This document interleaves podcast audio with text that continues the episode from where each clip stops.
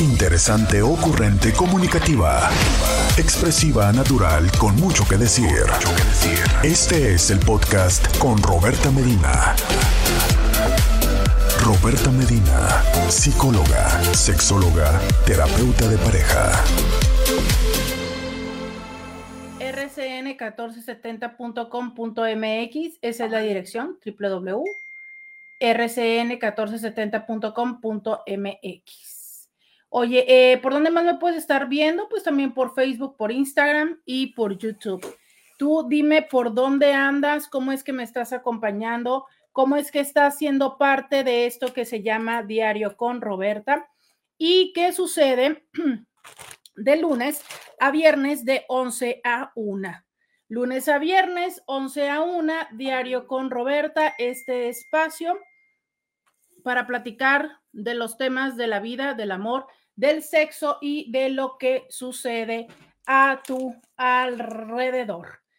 664-123-6969 es el teléfono donde tú me puedes escribir, donde em, me puedes escribir, donde puedes estar en contacto conmigo, donde puedes mandarme mensajes de texto o mensajes de audio que a mí siempre, siempre, siempre me encanta poder eh, conocerte, poder escucharte. Oye, también me puedes mandar eh, notas de voz con audio, lo que tú quieras para que estemos aquí eh, platicando y comunicándonos en el 664 123 69 69.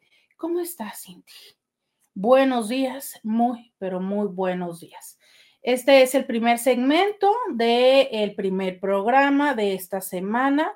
Oiga, ya estamos, ya estamos a la mitad de noviembre. Qué intensidad, qué, qué, rápido está pasando el tiempo. Eh, ya se va a acabar el año. ¿Cómo, ¿Cómo te ha ido con este año y cómo te ha ido con todas estas vericuetos y estas vueltas? ¿Ya, ¿Ya estás lista? ¿Ya estás listo para terminar el año?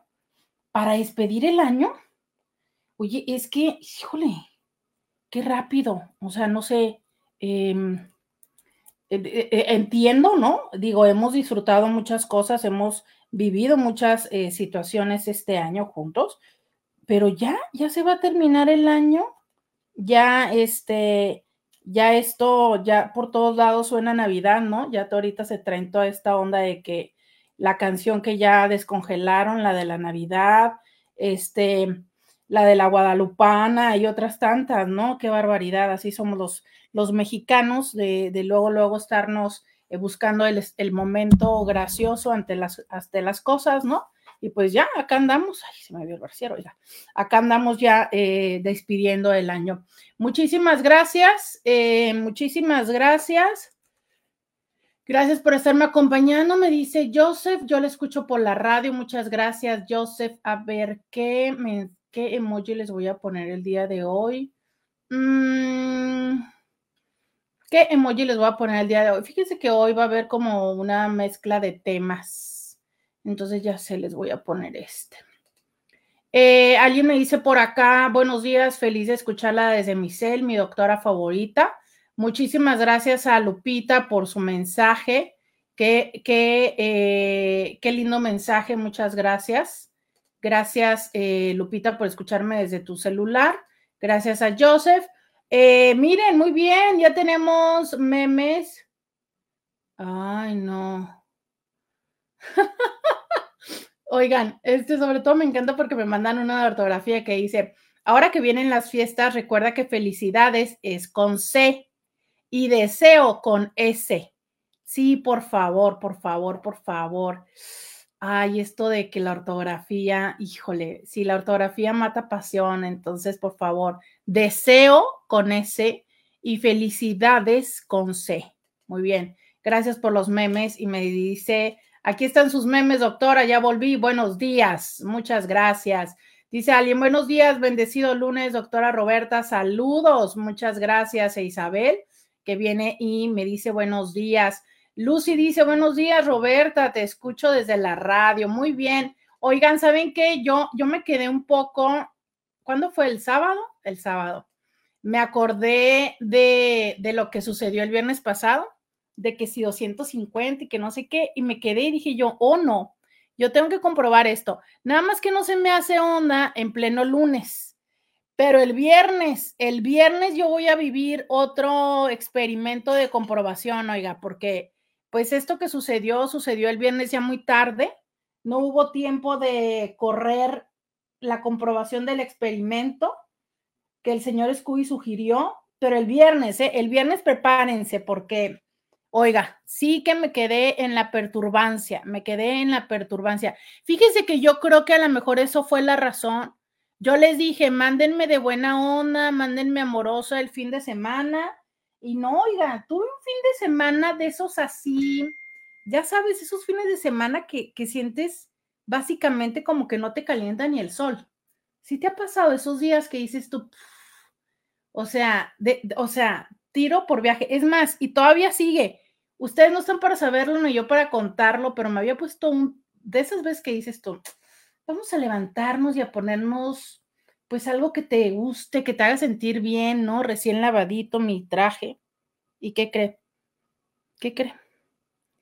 Que en eso me eché el huevo que me había hecho Luisa y se me manchó todo el vestido y ahorita me estoy dando cuenta que también el cabello de yema. No, no, no.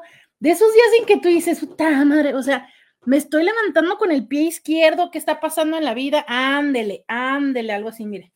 Aquí estoy quitándole la yema al cabello. Exacto, es yema. Así me está yendo estos días. ¿Le ha pasado a usted esas que dices tú, ¿qué estoy haciendo? Oiga, me levanté con el pie izquierdo, ¿no? De esas que dices tú, híjole, que haces casi, casi la lloración.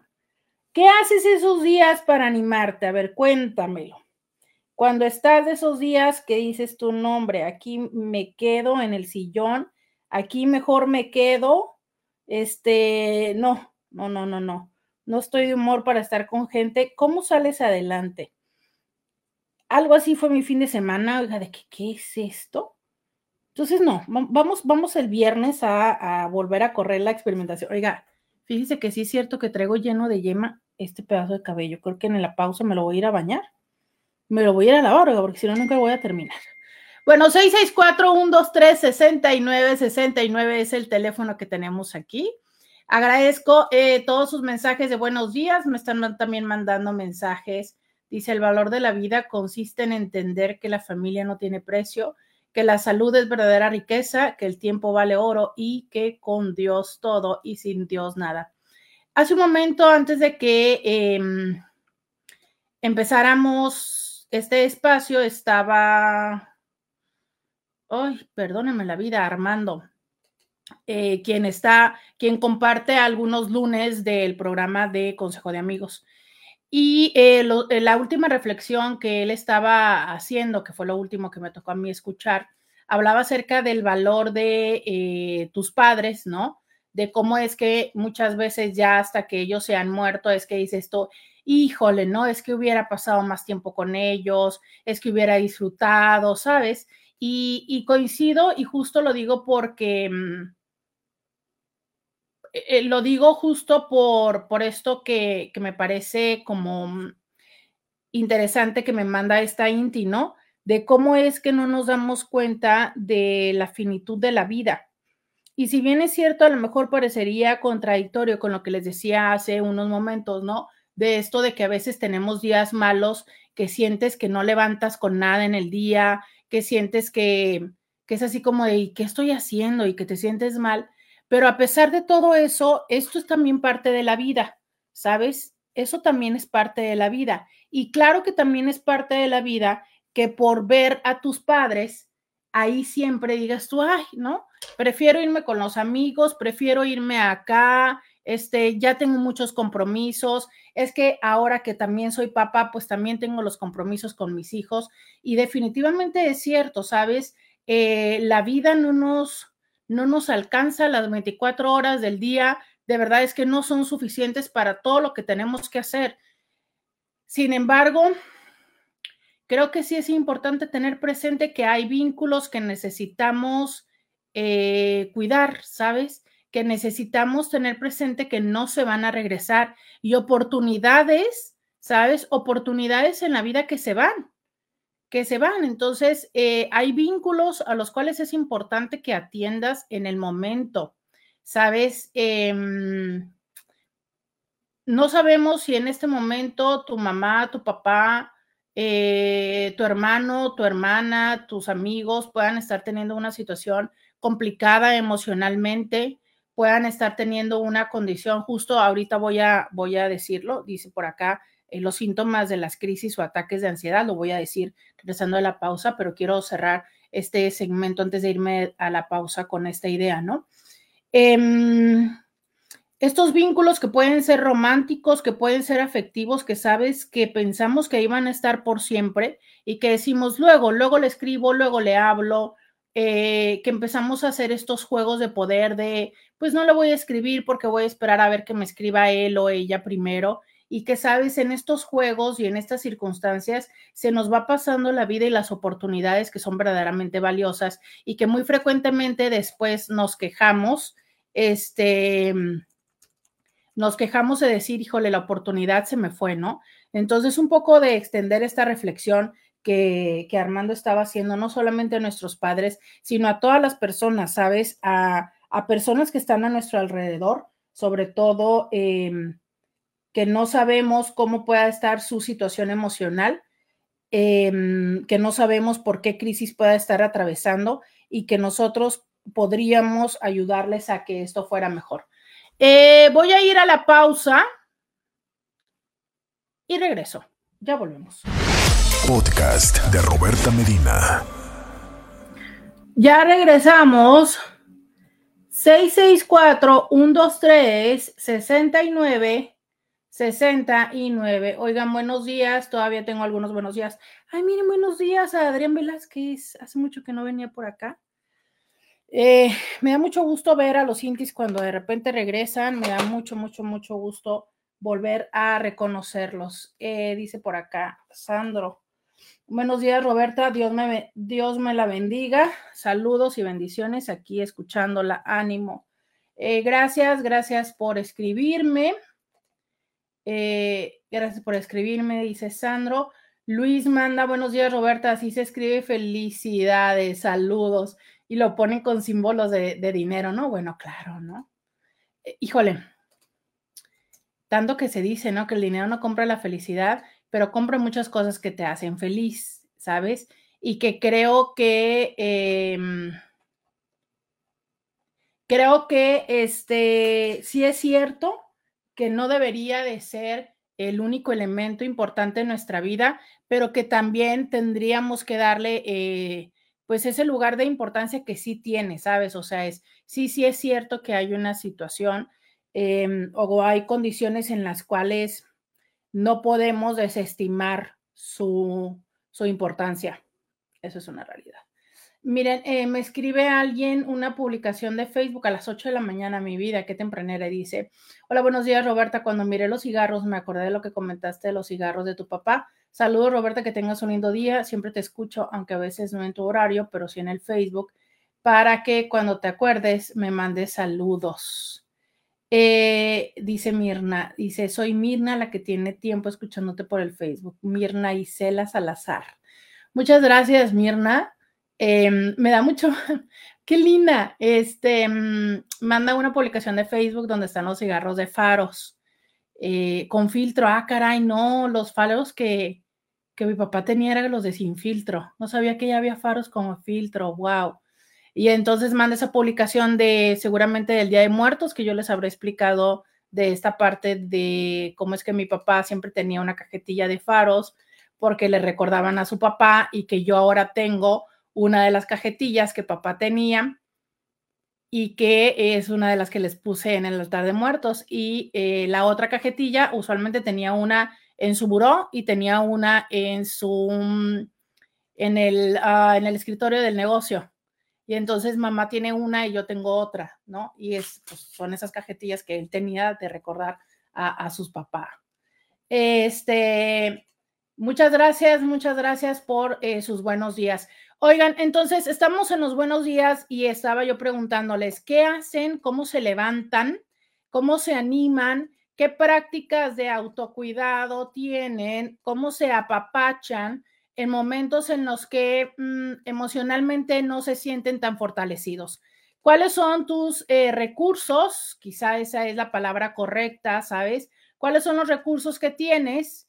Eh, ¿Cuáles son los que utilizas para salir adelante en estas circunstancias? Y ahora sí, respondiendo a eh, este Inti de Instagram que dice, ¿sabe los síntomas de las crisis o ataques de ansiedad?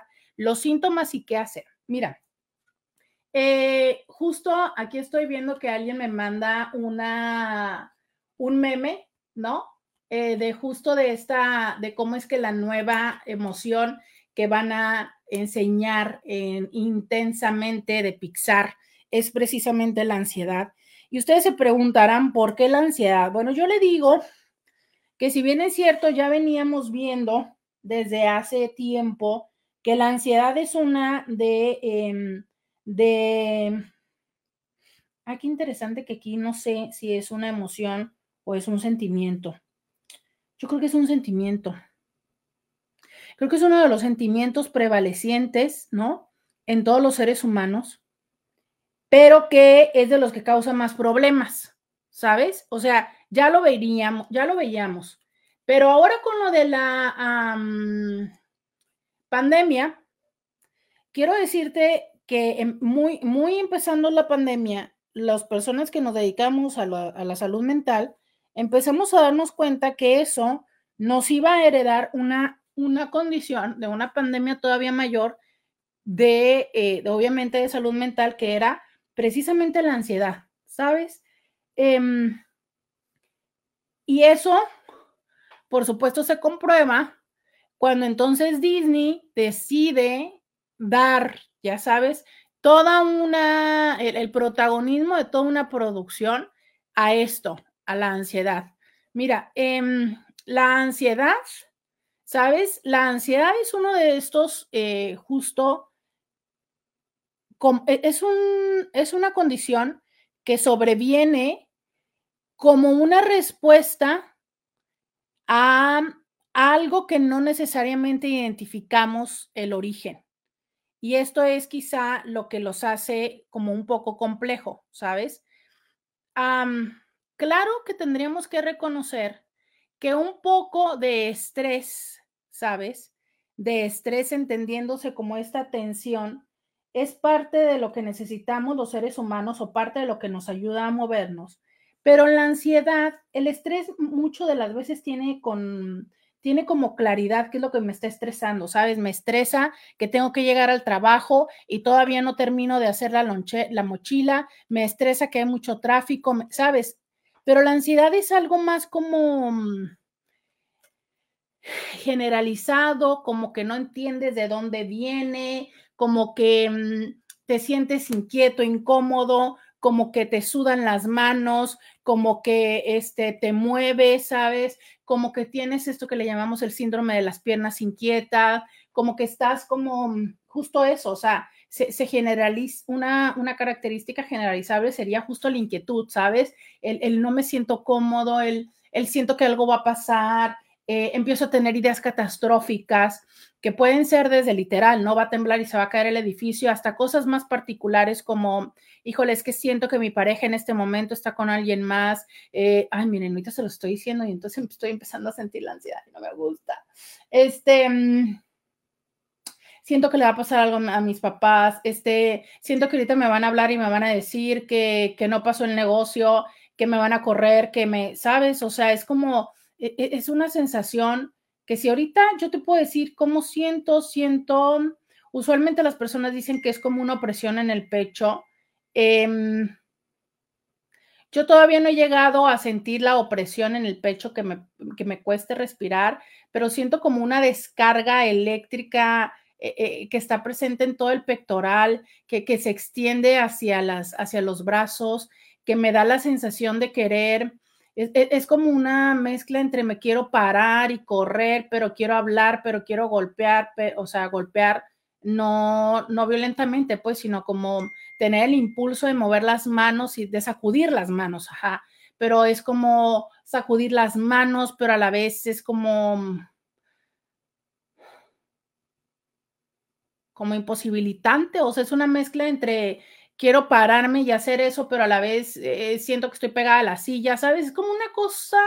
Y entonces esto se incrementa si no tenemos las herramientas y los mecanismos para detenerla, se incrementa, se potencializa y entonces llega un momento en el que va tomando más control de nosotros. Y ahí es donde sobreviene el peso en el pecho, sobreviene el no, el no puedo respirar y, es, es, una sensación, o sea, es, sí se puede respirar porque si no estaríamos muertos, pero es como, como que sientes que nada más puedes agarrar aire así, como, como que precisamente es como si tuvieras una losa en el pecho y entonces no permite que tus pulmones se, se llenen, ¿sabes? Y entonces eh, eh, por eso no, no entra el aire. Hay, hay, muy frecuentemente hay como sudoración en las manos, en los pies, en las axilas, en el rostro. Hay, mm, a veces hay como debilidad, como, como que sientes que las piernas no te sostienen. Miren, les estoy escribiendo todo esto y fisiológicamente lo estoy recibiendo. Entonces, en, en todo ese momento, cuando ya se empiezan a presentar los síntomas físicos, y que todavía sigue sosteniendo esa idea. Sigue sosteniendo la idea de es que em, em, em, mi pareja está con alguien más, mi pareja está ya, este, me van a hablar ahorita para, para correrme, este, va a haber un accidente, no sé, cualquiera de todas las ideas o, cualquiera de todas las situaciones que te llevó a estar, a empezar con la ansiedad, lo que usualmente buscamos es algo que nos ayude a comprobar o a confirmar que eso no es verdad. Eso es como la respuesta más, más humana, ¿sabes? Entonces, si yo pienso que mi pareja, hay elementos que me hacen sentir que mi pareja está con alguien más, busco una forma de confirmar que eso no está. Busco una manera de confirmar que, que el negocio va, ¿sabes? Es, lo lógico es buscar una forma de confirmación de lo contrario que estás viviendo. Y entonces, ¿qué hacemos? No, pues no sé, es cuando le mandas un mensaje a tu pareja, le dices hola, ¿cómo estás? Hay personas que llegan al momento donde le marcan, este, hay personas que voltean y dicen, estamos bien, ¿sabes? Si la persona está a un lado. ¿Por qué? Porque puede ser que la persona esté a un lado y que tú de todas maneras lo estés sintiendo. ¿Por qué? Porque en ese momento em, levantó el teléfono, pero un poco como de lado para que no lo vieras y contestó un mensaje ¿sabes? Y entonces obviamente eso te dice, mm", ¿no? O sea, cuando en otro momento súper así, súper abierto el teléfono, pero en ese momento hace esa ligera maniobra de voltearlo un poquito para que, ¿sabes? Entonces, buscas una práctica confirmatoria o que descarte, como lo quieras ver, porque usualmente, pues sí, lo que quieres es descartar la idea que te está generando ansiedad. Usualmente descartas eso, ¿no? O sea, confirmas que pues este tus hijos están bien porque ya le mandaste un mensaje y te dijeron, "Sí, mamá, estoy bien." Este, le preguntaste, tu pareja respondió, ¿sabes? O sea, hay una forma en la que se confirman las cosas y tú descargas eso y dices, tú, ah, las cosas están bien. Usualmente. Ahora, hay veces en que, por ejemplo, en este caso, tu pareja no colabora. Entonces tu pareja te dice en ese momento de que tú le dices algo y te dice, estás loca, si nada más está revisando un mensaje. Entonces, claro, ¿no? O no contesta, o no te responde, o no aparece, o... Y cuando llega, llega tarde y llega como con ciertas cuestiones que dices tú, aquí no, aquí e, esto no me suena bien, ¿sabes? Se, se incrementa más tu ansiedad. Este mm, a lo mejor le llamas a un compa que te está diciendo cómo van las negociaciones y te dice que las cosas no van bien, entonces ya tú sientes más, ¿sabes? O sea, es, se va dando la situación donde vas teniendo cada vez más y más elementos que nutren esa ansiedad. Claro que fisiológicamente los síntomas se vuelven a presentar. Entonces empiezan a ser síntomas un poco más complejos como colitis, como gastritis. Ay, no, miren qué feo. A mí, eh, a mí lo que pasa es, por ejemplo, y en este momento me pasa, se me infla la panza, ¿no? Se me infla y se me pone muy, muy, muy, muy, muy dura. Después me dan, eh, después me puede dar diarrea, ¿sabes? Eh, si la ansiedad se, se, sostiene por muchísimo tiempo, em, llega a ser como incluso intolerante que puedas comer, ¿no? Entonces, y si comes, vomitas las cosas porque usualmente tienes como todas la acidez revuelta, hay altos niveles de cortisol en tu cuerpo, te dan dolores de cabeza muy fuertes. Em,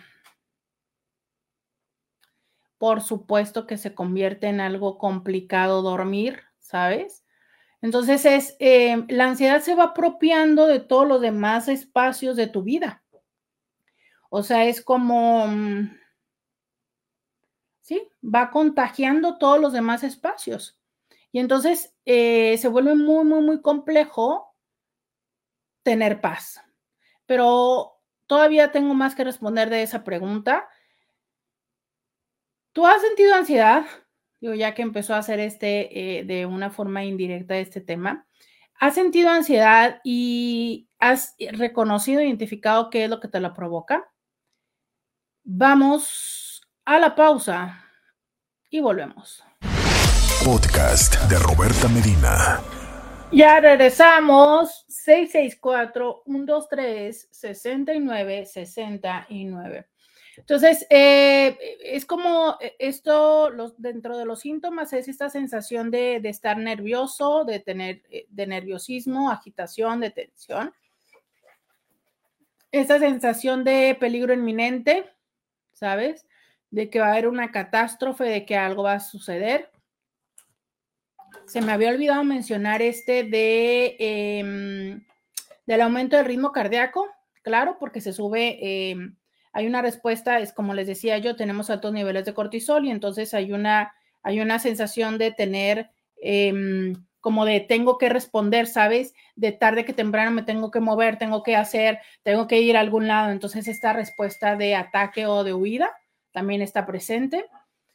Eh, la respiración acelerada, ya les decía, la hiperventilación, que esa es la razón por la cual eh, muy frecuentemente terminamos en urgencias, porque eh, llega un momento en el que no, o sea, es precisamente por esta hiperventilación, no, no podemos llegar a tener los niveles de oxígeno em, óptimos, ¿sabes? Y entonces no, no podemos respirar bien. Por eso es tan común que pongan a las personas con una bolsita de aire, I mean, con una bolsita de papel porque la hiperventilación es precisamente eso, ¿sabes? Este, entonces en la bolsita de papel lo que propician es que tú vuelvas a respirar un poco de este mismo aire y que entonces se equilibres el oxígeno con el dióxido de carbono.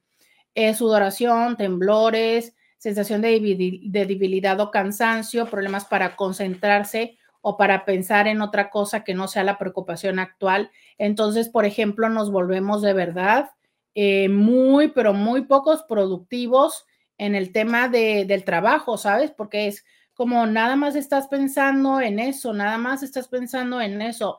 Te roba, te roba la capacidad de, em, de entender, ¿sabes?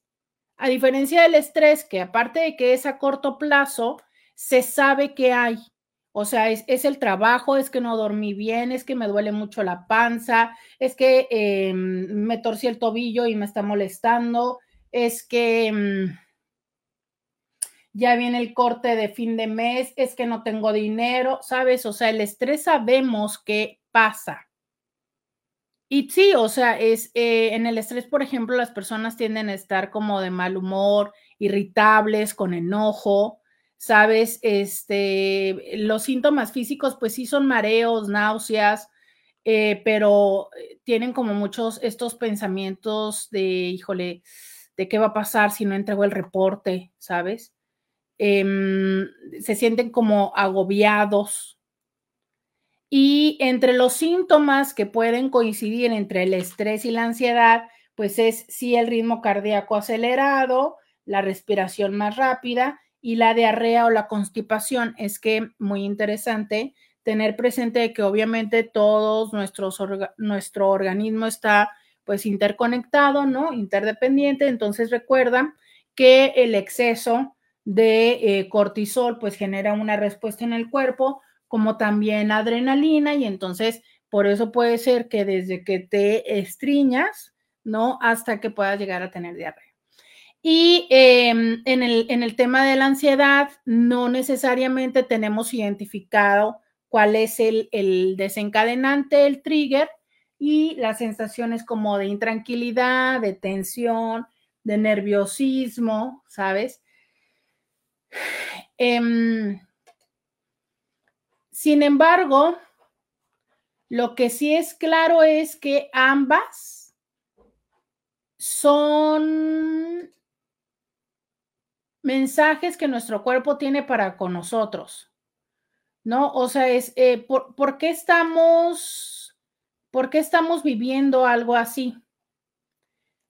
Hay diferentes tipos de ansiedad, eso es una realidad, ¿no? Está, por ejemplo, el trastorno de ansiedad generalizada, el de ansiedad por separación, eh, mutismo selectivo, fobias específicas, trastorno de angustia, agarofobia, fobia social, trastorno de ansiedad inducido por sustancias o medicamentos, eh, trastorno de ansiedad debido a otra afectación médica y otro trastorno de ansiedad no especificado. Estos son eh, los estos son los criterios diagnósticos del DSM5. Entonces, em, si bien es cierto, eh, pueden ser distintos. Fíjate que se, me, se me olvidaba decir que algunas personas cuando están teniendo un ataque de ansiedad dicen que sus síntomas son muy similares a los de un infarto. Por eso es que usualmente eh, van corriendo a, la, a urgencias. Entonces, yo les decía que yo en lo personal nunca había padecido esta, esta condición de ansiedad tan intensa, a excepción de alguna ocasión en mi vida que... Em, por padecimientos estomacales, ¿no? Yo en aquel entonces no recuerdo qué era lo que tenía. pero bueno, por alguna razón terminó. Em, en aquel tiempo estaba yo explorando el uso de mi seguro social. Y entonces eh, voy con, un médico, eh, bueno, cortaré mucho la historia, pero el caso está en que me da, una, me da un medicamento, ahí mismo del Seguro Social, y eh, se atraviesa el fin de semana. Y recuerdo que eh, de repente estaba yo en la consulta y en aquel tiempo me acompañaban dos personas, Yadira y César, y eh, dos psicólogos. Entonces me acuerdo que estábamos allí en el consultorio trabajando los tres y de repente llega un paciente que por alguna razón se nos había olvidado anotar en la agenda. Y yo estaba, pero yo estaba ahí, no estaba haciendo nada, estaba, bueno, estaba trabajando, pues no había, no, había mayor problema, lo podía atender. Pero recuerdo que la simple sensación de saber que había llegado, recuerdo muy bien estar parada, fíjate, estas, estas eh, cosas que, que, fue lo que me hizo darme cuenta que algo no estaba bien, ¿no? Y recuerdo estar parada y que me pegué a una, a una pared y yo dije, ¡Ah! llegó un paciente, ¿sabes? Y yo jamás había hecho eso. Bueno, pues lo atendí, no pasó nada. Pero más tarde recuerdo que iba a ir a, comer a Estados Unidos, eh, precisamente con Román, y eh, para cruzar la garita, yo antes de salir del consultorio, yo decía, no, es que no debo de manejar. Y si choco, ¿y qué va a pasar? No debería de manejar porque, porque ¿qué va a pasar? Y si yo choco y no sé cuánto, ¿no? Y yo, entonces por un lado, yo tenía un tema así de no quiero manejar, no quiero ir porque puedo chocar. Y por el otro lado me decía, Roberta, tienes no sé cuántos años manejando, o sea, no hay una buena razón por la que pueda chocar ¿qué estás pensando? No sé cuándo, ¿no? Pues bueno, ahí va Roberta que se obliga y manejo. Me acuerdo que llegamos al restaurante y recuerdo muy bien ese día porque mientras estábamos tratando de tener una conversación, ¿no? Yo estaba viendo la puerta y yo decía, claro, es que en este momento puede ser que entren personas y si entran con una pistola, ¿no? Yo ya veía entrando a la gente con cuernos de chivo y yo cómo voy a salir y entonces recuerdo muy bien, perfectamente sé el lugar donde estábamos sentados y el restaurante, ¿no? Y yo, ¿y cómo voy a salir? ¿Y qué es lo que va a pasar? Y yo me acuerdo que yo estaba así, ¿no? Y el otro me decía, pues, ¿qué tienes? Y yo, es que, es que mm, estoy viendo por, por qué puerta podemos salir. Obviamente yo no le decía porque era como, estaba un poco enloquecido mi pensamiento, ¿no? Entonces había una parte de mí que decía, esto no tiene sentido, Roberta, lo que tú estás pensando no tiene sentido. Pero había otra parte de mí que decía, sí, ¿no? ¿sabes? Entonces, en una situación horrible, horrible. Yo recuerdo ese fin de semana que era como enloquecido. Eso fue el viernes. Y luego el sábado, hasta eso que no duró mucho mi locura, el sábado, pues yo creo que creo que habíamos tomado, seguramente habremos tomado un trago, yo no sé, pero una cosa, el caso está en que me empezó a dar un sueño por una situación horrible, tenía clases en el doctorado, yo no me podía contener de poder dormir, llegó un momento en el que ahí sí ya no pude manejar de regreso. Em, y para no hacerles el cuento largo, después de estar viendo mucho, hay una pastilla que es buenísima del cuadro básico que tienen los médicos, de las más antiguas para tratar, eh, creo que es la colitis.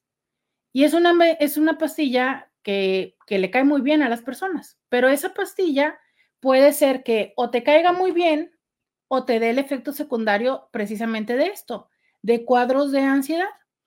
Y entonces me han platicado las personas que, bueno, es una cosa intensísima lo que le puede llegar a pasar a ciertas personas, que incluso me contaron que había una persona que estaba hospitalizada, que le dieron el medicamento y que se arrancó las, las, un, era un enfermero y que se arrancó las canalizaciones y que salió corriendo, que otra persona golpeó no sé qué, bueno, una cosa de aquellas tremendas, ¿no? Y dices tú, qué extraño que este medicamento que puede ser tan bueno para unas personas, a otras personas, o sea, yo viví unos días en una cosa horrible, porque una parte de mi cabeza decía, Roberta, las cosas están bien, tienes tiempo manejando, nadie va a al restaurante, puedes hacer las cosas, ¿sabes? Pero yo por mi propia, pues ahora sí que formación psicológica, yo misma me daba, me, me terapiaba, pero la cosa física era una cosa horrible, horrible, horrible, horrible. Y en ese momento yo me recuerdo haber dicho, qué padre que pueda entender ahora lo que están viviendo los hombres con eyaculación precoz. Y el tiempo pasó, eso de, yo les estoy hablando que podrá haber sido hace ocho o nueve años de ese medicamento que me, que me, que me dio ese brote tan fuerte, ¿no? Y recientemente lo viví por otras circunstancias emocionales.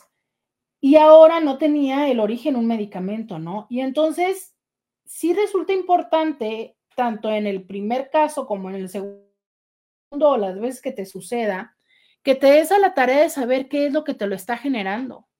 O sea, la ansiedad, claro que es como, ¿sabes? Como que lo siento como estas alarmas, estas sirenas tan estridentes que tenemos cuando tenemos alarmas en las casas, que cuando se activa es una cosa enfadosísima que se le activa al de la casa de tres casas de tu casa, pero de todas maneras tú la tienes, e, es estridente contigo y que dices tú, ya cállenla, ¿no? Algo así siento que son esos ataques de ansiedad, esos brotes tan intensos de ansiedad. O sea, es como toda la alarma que te está diciendo, algo está pasando, resuélvelo. Y que creo que muy frecuentemente eh, son consecuencia como sumatoria. Yo sé que muchas veces podemos decir, no, pero es que ni siquiera me había dado cuenta de esto. Claro, pero ahí estaba. Lo que pasa es que lo ignoramos. Pero llega un momento en el que se vuelve tan, tan intenso, tan evidente, tan necesario que le hagamos caso que esa es la única forma, o sea, es, es, nuestro cuerpo gritándonos, cabrón, ¿me vas a hacer caso, sí o no? ¿Sabes? Y, y, justo por eso te inhabilita, te imposibilita, pero hay una parte muy interesante. Los seres humanos somos buenísimos para callarnos, para callarnos a nosotros mismos. Y de eso quiero hablar regresando a la pausa. 664-123-6969. Quiero tus comentarios. Vamos a la pausa y volvemos. Podcast de Roberta Medina. Pues miren que de estarles hablando de los síntomas de la ansiedad, saben que me volvieron. O sea, en este momento estoy sintiendo así mi estómago duro, estoy sintiendo así como esa sensación que les decía de que a mí básicamente me daba en el estómago, ¿no?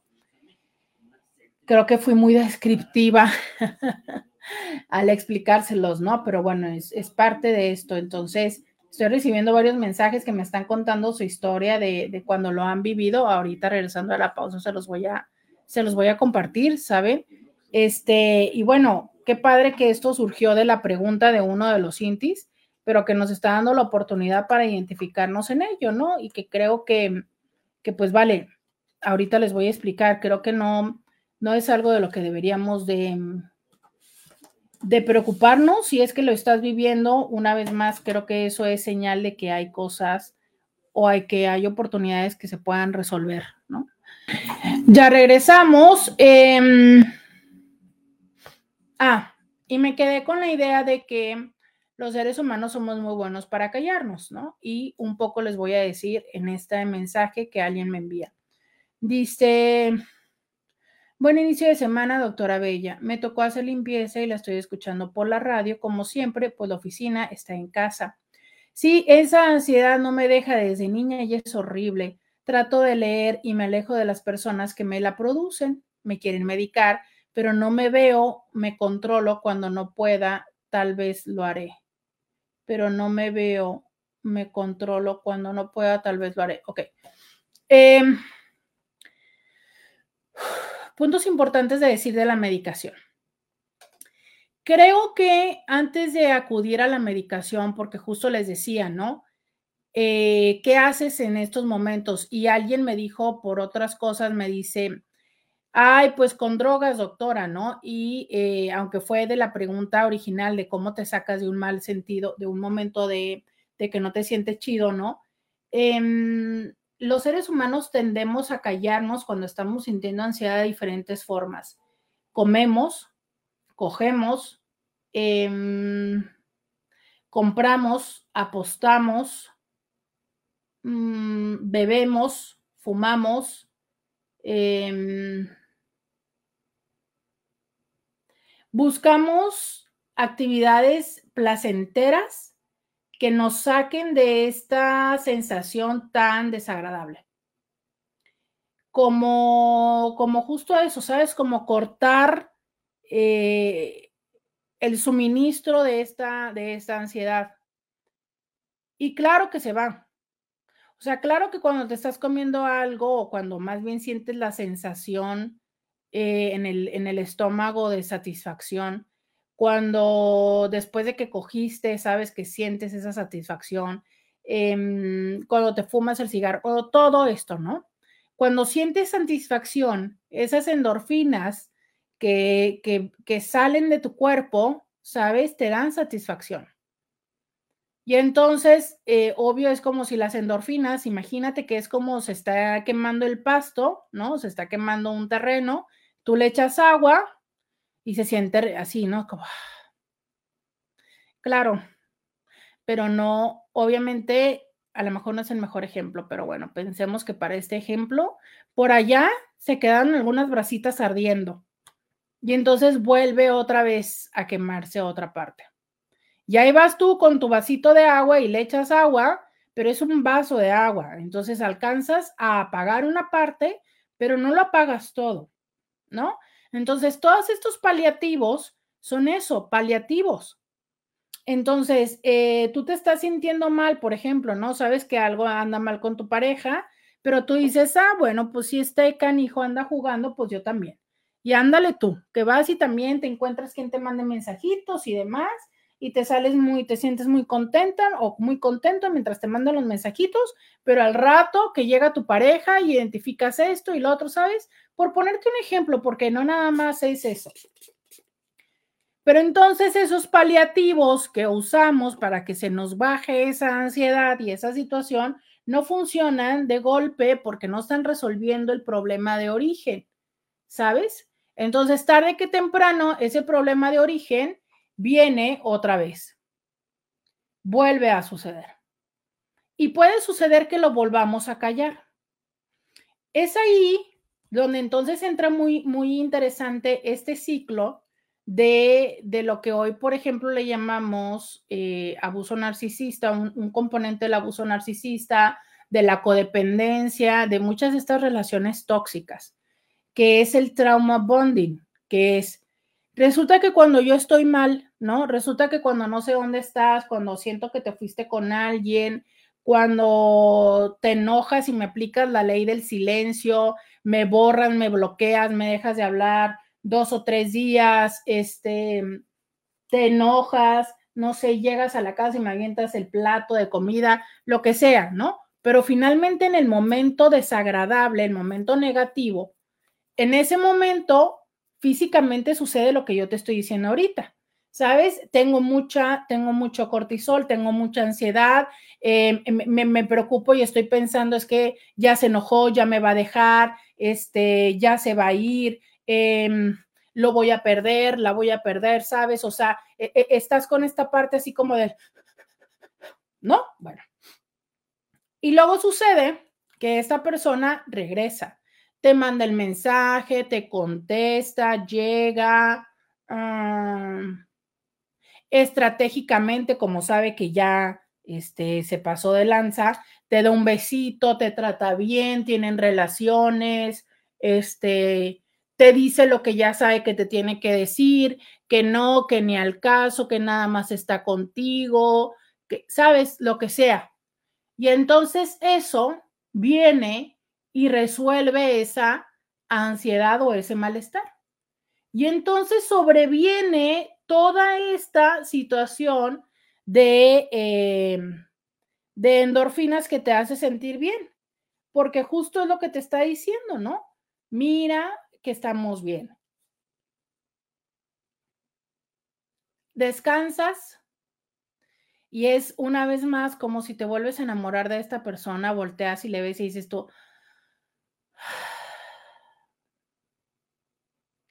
pero es que cuando estamos bien, estamos tan bien, ¿no? Y entonces cuando dices tú, claro, o sea, por eso es que estoy con ella, por eso es que estoy con él, mira qué bien me la paso, claro que las cosas son posibles, o sea, es que si le echamos ganas, si ella o él le echa ganas, mira que lo vamos, ¿sabes? Y entonces estás ahí y ahí y ahí te alimentas y te sientes como en las nubes, ¿no?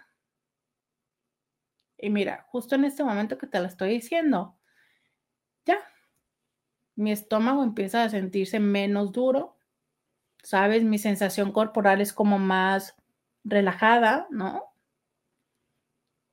O sea, es como hasta tengo una sonrisa genuina, ¿sabes? Es como esa sensación de decir, sí, se puede. Y te sientes muy bien, muy bien. ¿Y cuánto tiempo dura esto? Pues el tiempo suficiente a que vuelva a suceder algo que le llamamos crisis y que este ciclo es muy similar al ciclo de la violencia. Entonces, estamos bien. ¿Cuánto tiempo? No lo sé. A veces pueden ser años, a veces pueden ser meses, semanas, días, a veces son horas, ¿no? Según va avanzando el deterioro de la relación. El deterioro se va fortaleciendo el ciclo, como tú le quieras llamar, pero se va haciendo cada vez más rápido. Entonces imagina eh, toda la situación que también vive tu cuerpo, de esta parte de, ¡Ah!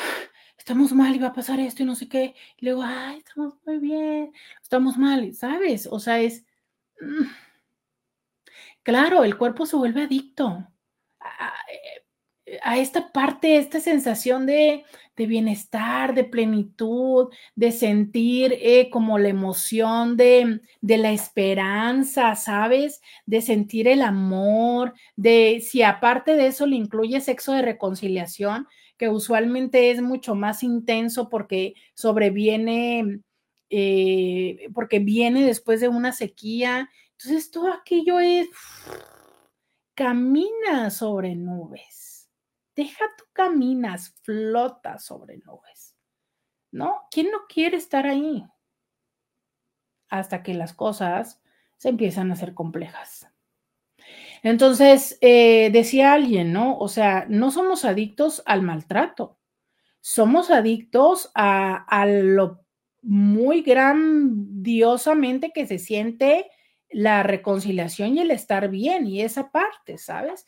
Entonces, ¿Cómo rompes algo así? Cuando para romperlo lo que se siente es mal, mal, mal, peor, peor de, o sea, de la fregada, de la chifusca, ¿sabes? O sea, de la... Y no hay nada que te lleve a sentirte bien porque nunca tienes esta parte positiva. ¿No? Me estoy refiriendo a tronar la relación pues es sentirse mal y mal y mal y mal y mal y mal y mal. pero también si vas a dejar la sustancia, te sientes mal y mal y mal y mal y mal y mal y mal y la malilla. Es que si vas a dejar este, justo esto, ¿no? De estarte masturbando, la masturbación compulsiva, pues también es que te vas a sentir mal y mal y mal, ¿sabes?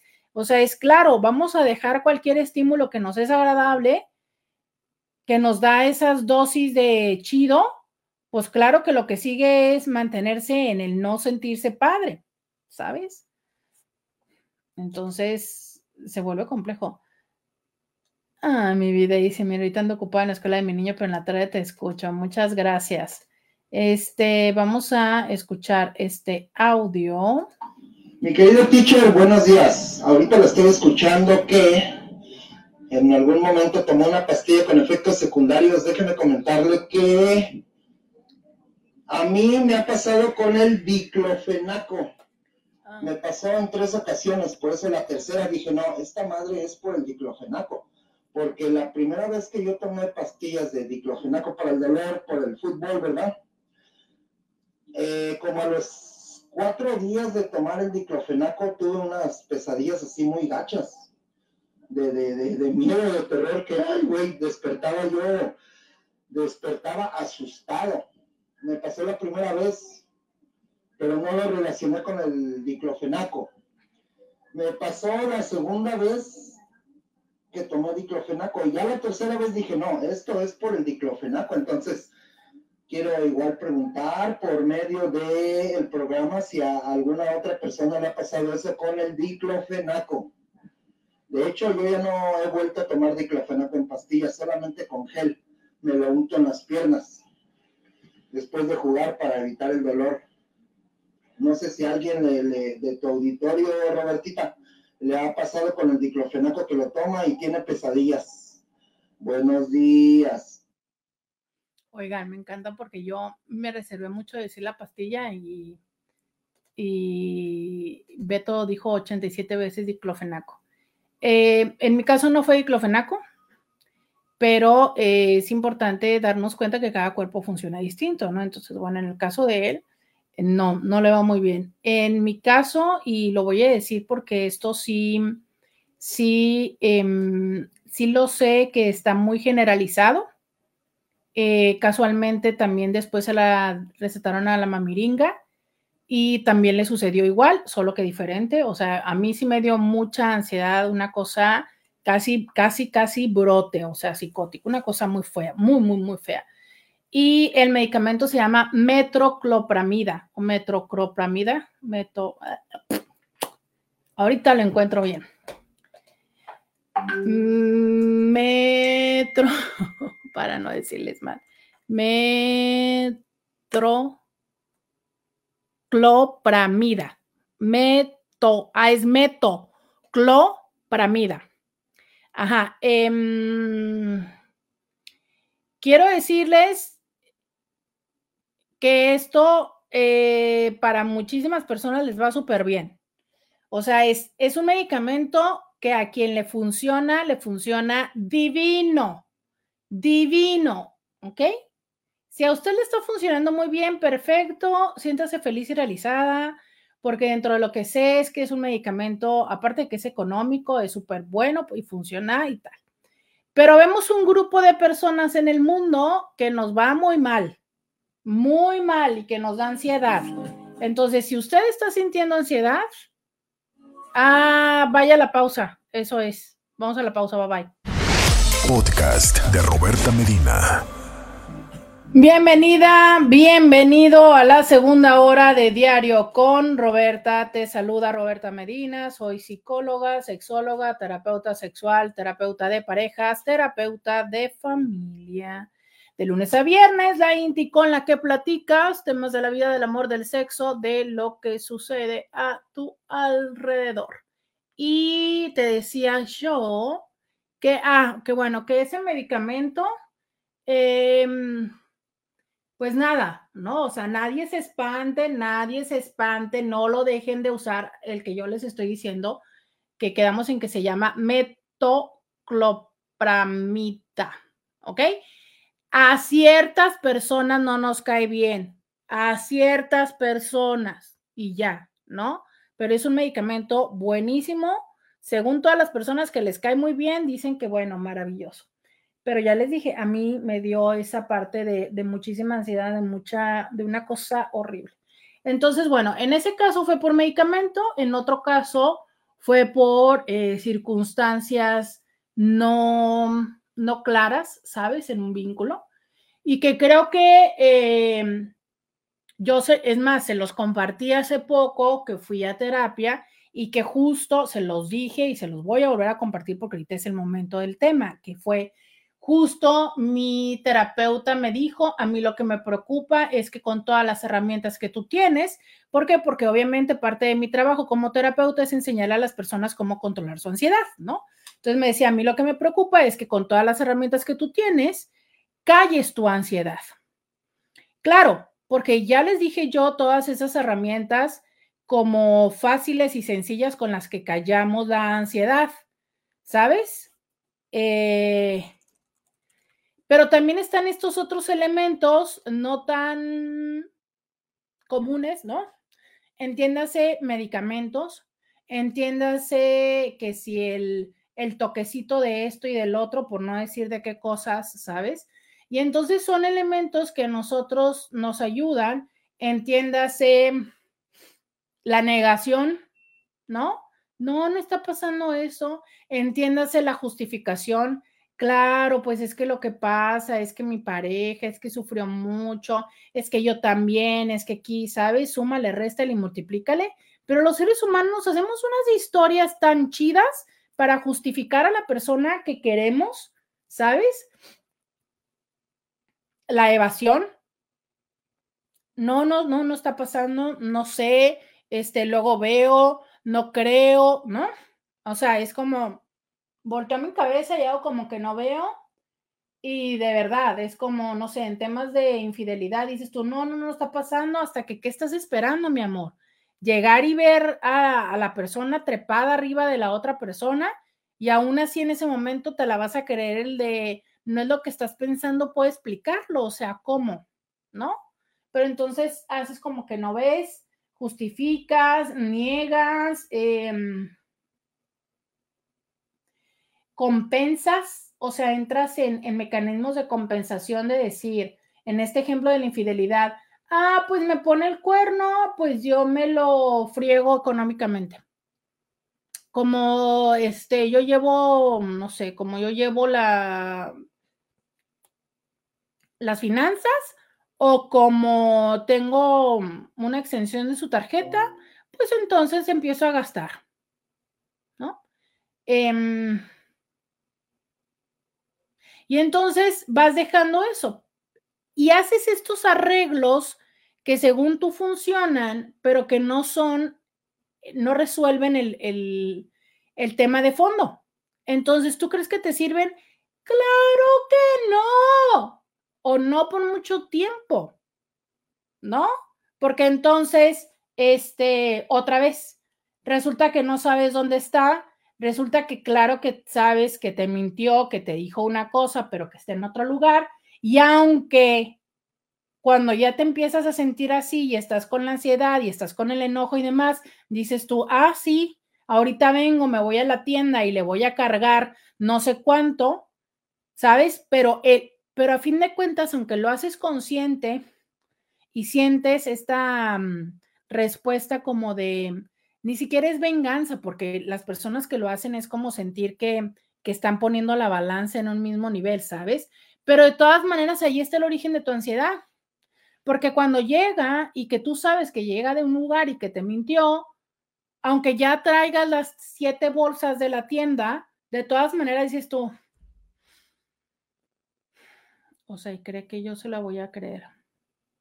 Y ahí va quedando la ansiedad, ¿sabes? Y ahí va quedando la ansiedad. Y lo que en un principio te sirvió eh, brevemente para poder sostener o para poder dejar esa ansiedad a un lado, cada vez va siendo más y más y más lo que va necesitando. Entonces, nos sirve como para poder tener un paliativo. Pero lo cierto es que todas las señales que nuestro cuerpo nos da se van a sanar cuando resolvamos el tema de origen. ¿Qué es lo que está pasando en tu vida que estás teniendo estos niveles de ansiedad. Claro, el punto está en que muy frecuentemente, para cuando llegamos a hacernos esta pregunta, la resolución es un gran tema. ¿A qué me refiero? A que entonces la incomodidad y los retos empezaron desde hace rato. Y empezaron eh, desde hace rato y en situaciones más, por así decirlas, resolvibles, ¿no? Voy a poner un ejemplo, el trabajo. Entonces, empezó a ser como difícil la situación con el jefe o la jefa, entre que si porque era abusivo, que si por los horarios, que si por este, porque aquí tienen a la prima, a la sobrina, y porque el trabajo y que porque no sé qué, ¿no? Bueno. Pero resulta que como yo ya estaba ganando más dinero, pues ¿por qué no se me hizo fácil em, comprarme una casa, hipotecar, eh, comprarme unas vacaciones, empecé a subir mi nivel de vida, ¿no? Empecé a, a generarme ciertas deudas y ciertos gastos y entonces, pues no estaba muy feliz con el trabajo, pero empecé a tomar las ventajas del trabajo, que incluso eso me servía para cuando yo me súper enojaba porque resulta que le dieron el cliente a la sobrina del jefe y yo me súper encanijaba, ¿no? Pero me compraba algo en internet para que se me bajara el berrinche o decía yo, pues sí, pero pues ahora me voy a hacer X o Y, ¿no? Bueno. Pero llega un momento en el que obviamente esta ansiedad se va acumulando, se va acumulando toda la serie de circunstancias desagradables que se van generando en torno a todo esto.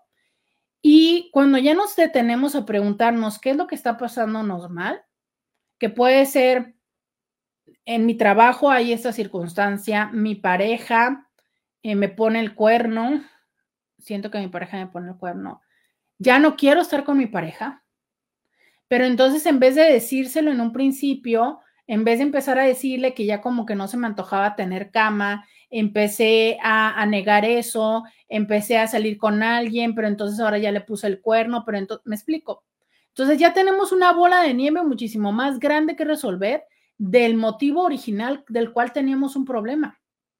Por eso es que ahora tenemos ansiedad, porque aquello que en un principio era un problema que se podría haber resuelto, ahora ya tenemos sumados no sé cuántas cosas alrededor.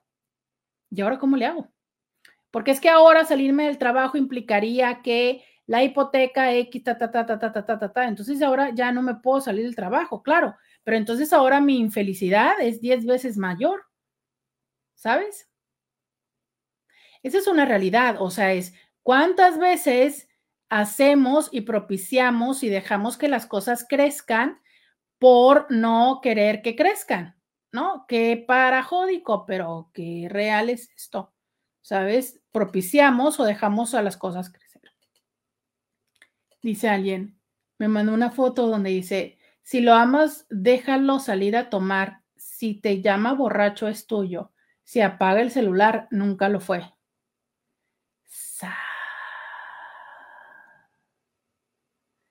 Qué buena frase.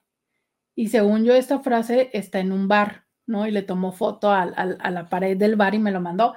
Pero tiene sentido, ¿eh? Sí, sí tiene sentido. Sí, sí tiene sentido. Pero justo eso, ¿no? O sea, fíjate, déjalo salir a tomar. Claro, nosotros podremos decir, pero si es un adulto no me tiene que pedir permiso, pero bueno, sabemos que desde una manera eh, en el estar en parejas no se trata literalmente de pedir permiso, pero una parte así como medio dos, tres, cuatro por ahí van. Pero fíjate cuántas veces es que los seres humanos nos negamos a conceder o a vivir esa especie de libertad con la pareja precisamente por el temor de lo que la otra persona pueda hacer y cuántas veces ese temor es real o cuántas veces es personal, ¿sabes? Porque si es personal, porque resulta que a mí siempre me han puesto el cuerno y entonces ahorita que yo estoy con Juan no puedo creer que Juan de verdad sí nada más vaya a tomar con sus compas, porque yo estoy bien, diríamos en, coloquialmente, bien traumis de que siempre me ponen el cuerno, pues hay una parte mía que tengo que trabajar y que me sería muy útil que Juan me ayude a crear esta confianza. Pero si esto tiene que ver con que yo antes lo vivía de una forma natural, ¿no? Con ciertas reservas de lo que es eh, común que se tiene que tener respeto de cuando estás con una persona, de tener una hora de regresar, de comunicarte y de tal. Pero resulta que Juan justo hace todo lo contrario, ¿no? Juan me apaga el teléfono, no me dice cuándo va, no me dice a qué hora regresa, regresa y se comporta como de una manera extraña, este, empieza a haber distanciamiento físico, empieza, ¿sabes? Entonces ahí es como de, ¿realmente esto tiene que ver con que yo desconfío de él?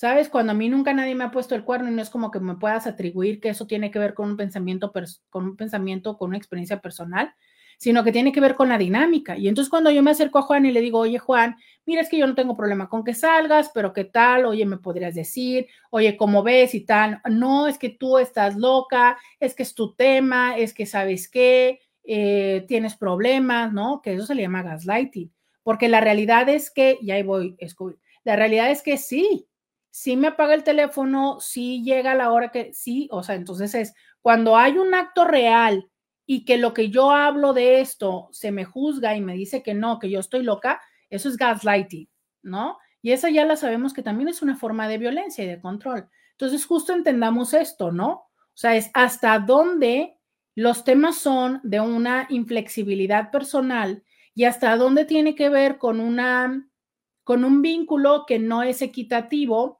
que no es recíproco, ¿sabes? Y cómo es que podemos aprender a vivir con esto. Vamos a la pausa y volvemos. Podcast de Roberta Medina. Eh, ya regresé, 664-123-6969. Oigan, dicen por acá alguien, yo les pregunté hace un ratito, cuando no se sentían como muy bien, qué cosas hacían, ¿no? ¿Cómo es que eh, recuperaban sentirse bien? Eh, dice alguien, también me sirve acicalarme todito y dejarme bien cortitos y bonitos mis pelitos de la barba, de las axilas, del pecho, a veces hasta el fundillo como que me hace sentirme bien conmigo mismo. Me corto mis uñitas y así. Eh, claro, o sea, es eh, la parte del, del autocuidado, por supuesto que nos resulta reconfortante, ¿sabes? Claro que resulta confortante. Em, hay personas que hacen, bueno, como él, ¿no? Recurren a un rastrillo, a una rasuradora. Hay personas que se ponen mascarillas, eh, que se pintan el cabello. Estaba viendo un meme en el fin de semana que decía, ay, no, amiga, por favor, no te vuelvas a enamorar, tu cabello no soporta otra pintura, ¿no? Dije yo, ay, ¿cuántos me dirán lo mismo a mí, no? Em, que se cambian el look, que, que justo hacen esto, ¿sabes? Dicen que uno de los elementos es que conscientemente te, te arregles, o sea, te pongas, te vistas, te, te acomodes, te decores, ¿no? Claro, o sea, es em, como nos vemos, ojo, no estoy queriendo decir cómo nos ven, estoy queriendo decir cómo nos vemos. También ayuda a cómo nos sentimos. Entonces, una de las características muy presentes en temas de depresión es no me arreglo. Hace, ah, pues eh, este mismo Inti dijo, ¿no? Que cuando no andaba muy bien emocionalmente, eh, se daba cuenta que traía crecidos sus vellos.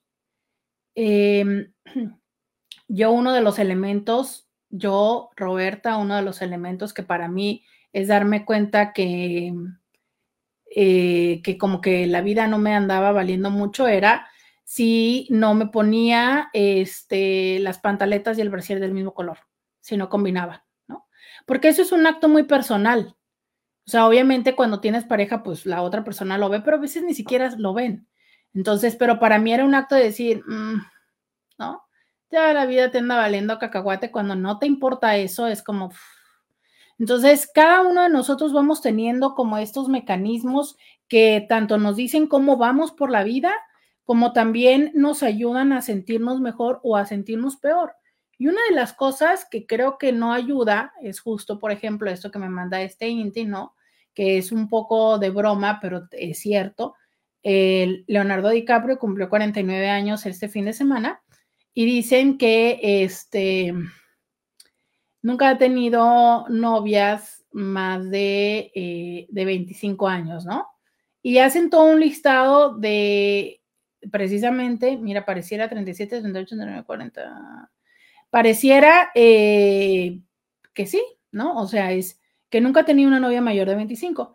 Y, justo podríamos decir desde esta parte, ¿no? De cómo es que pudiera ser un, un, ejemplo de diferentes elementos que justo nada más sería como una interpretación, desde que las personas en una edad joven pues son como más fácilmente apantallables, son más fácilmente este, mm, eh, distractibles, ¿no? Manipulables y una serie de todos los elementos. Pero también, ¿por qué no decir, ¿no? Que obviamente a la mayor juventud, pues hay ciertos atributos físicos que con el tiempo se van perdiendo. Y eso también es una realidad, ¿sabes? Y que creo que es una realidad que no nos gusta decir porque a nadie nos gusta darnos cuenta que el tiempo, que la gravedad, que la alimentación y que muchas otras cosas nos cobran la factura. Entonces, pues es una realidad, ¿sabes? O sea, nuestro cuerpo no luce igual que anteriormente, pero tampoco eh, tendría que ser un motivo para, em, para atacarnos, ¿no? Que creo que es una de las cosas que luego hacemos cuando no nos sentimos bien. Nos ponemos a atacarnos, nos ponemos a fijarnos en todas las cosas que no tenemos. Y, todo eso hace que nos vayamos sintiendo peor, ¿sabes? Entonces en ese momento yo ya me siento mal por X o Y, pero además empiezo con que pues sí, ¿no? Me, no sé, me trato de arreglar y entonces en eso me doy cuenta de si las arrugas o de que la ropa o de que las estrías o de tal y entonces empiezo como con una actitud activa de estarme fregando, ¿sabes? De estarme comparando, de estarme diciendo esto. A ver, yo de verdad y, muy amorosamente te quiero decir, si este tipo de comentarios no están sumando a tu vida, si no estás en la situación de tener las herramientas o la energía suficiente para emprender el cambio de justo eso, ¿sabes? De mejorar eso, no te metas en ese lugar, en ese momento no, sé gentil contigo. Si ya te sientes así como como que te han golpeado en este momento en la vida, como que te sientes mal por X o Y razón, no te vayas a un lugar todavía más oscuro. Creo que como seres humanos tendemos a irnos ahí y no nos ayuda. Y te lo digo porque a nivel personal, lo que sí me doy cuenta que yo, por ejemplo, hago y que, y que sé que hay muchas personas que también lo hacen, es como la parte de mm, hay personas que lo que hacen es se retraen, o sea, es em, buscan, evitan el contacto con otras personas, ¿no? Justo esto lo vi en una serie este fin de semana, de cómo es que, eh, y, esto es uno de los primeros pasos que nos llevan a tomar luego decisiones, o que no que nos llevan a tomar decisiones, pero que sí que nos ayudan a tomar decisiones muy equivocadas, ¿sabes? Cuando lo que hacemos es retraernos de los demás. Yo en lo personal no me retraigo, pero sí me vuelvo mucho más sensible a las pautas de conducta de las demás personas. Y aunque puedo acercarme a amigos y, demás para tratar de cambiar un poco el sentido en el que estoy emocionalmente, pero sí soy, sí me doy cuenta que soy más sensible a, estos comentarios que eh, tan comúnmente se manejan de pasivo-agresivos, ¿no? Esto que luego le llamamos de la carrilla o de la cura, que a fin de cuentas, como siempre se los he dicho, tiene una dosis de, de, pasivo-agresivo y que a veces en lo cotidiano, pues bueno, e, estás entrando en esta dinámica y ni siquiera te das cuenta porque ya, ya estás acostumbrado a esa dinámica, ¿no? Pero hay momentos en los que emocionalmente yo puedo, cuando yo estoy más sensible, la verdad está en que pues me lo tomo como va, ¿no? O sea, me lo tomo sin, sin la parte del jajaja, ja, ja, ¿sabes? Entonces, esa es una, esa es una condición real. Y creo que por eso también es importante tener em, relaciones que sean lo suficientemente íntimas, vínculos a los cuales les puedas decir, sabes que en estos momentos, este día, en esta situación, no estoy para ese tipo de bromas o no tengo recursos. Em, este concepto que hoy por hoy le llaman batería social, y que se, se desprende también mucho de esta, mm, pues a lo mejor de esta forma tan clara de hablar de las personas neurodivergentes y que a mí me gusta mucho ese ejemplo de las cucharas que ya les he platicado. Explíquenme, más bien levanten la mano y díganme si necesitan que vuelva a explicar el tema de las cucharas, por favor, eh, o si ya también lo tienen claro.